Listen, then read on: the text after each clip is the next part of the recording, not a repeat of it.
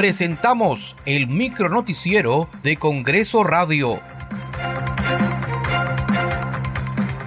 ¿Cómo están? Les saluda Danitza Palomino. Hoy es jueves 5 de octubre del 2023.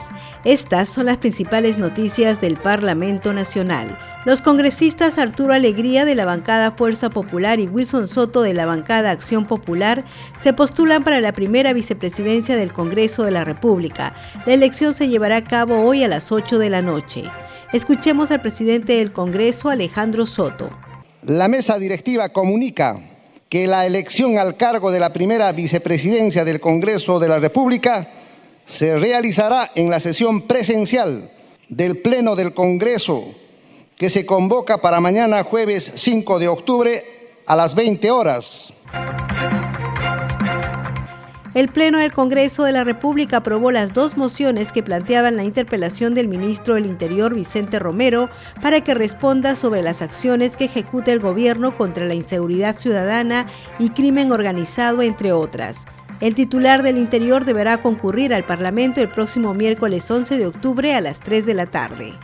Señores congresistas, la presidencia propone que el ministro del Interior, señor Vicente Romero Fernández, concurra al Pleno del Congreso de la República a fin de contestar los pliegos interpelatorios contenidos en las mociones de orden del día 8108 y 8111 el día 11 de octubre del año 2023 a las 15 horas.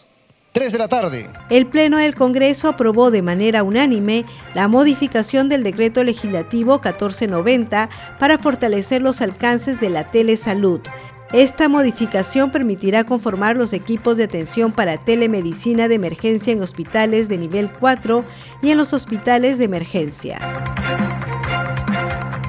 La Comisión de Inclusión Social y Personas con Discapacidad aprobó por unanimidad el dictamen de proyecto de ley que declara de interés nacional y necesidad pública la protección socioeconómica a las amas de casa mayores de 60 años en extrema pobreza. Muchas gracias por acompañarnos en esta edición. Nos reencontramos mañana. Hasta aquí el micronoticiero de Congreso Radio una producción de la Oficina de Comunicaciones del Congreso de la República.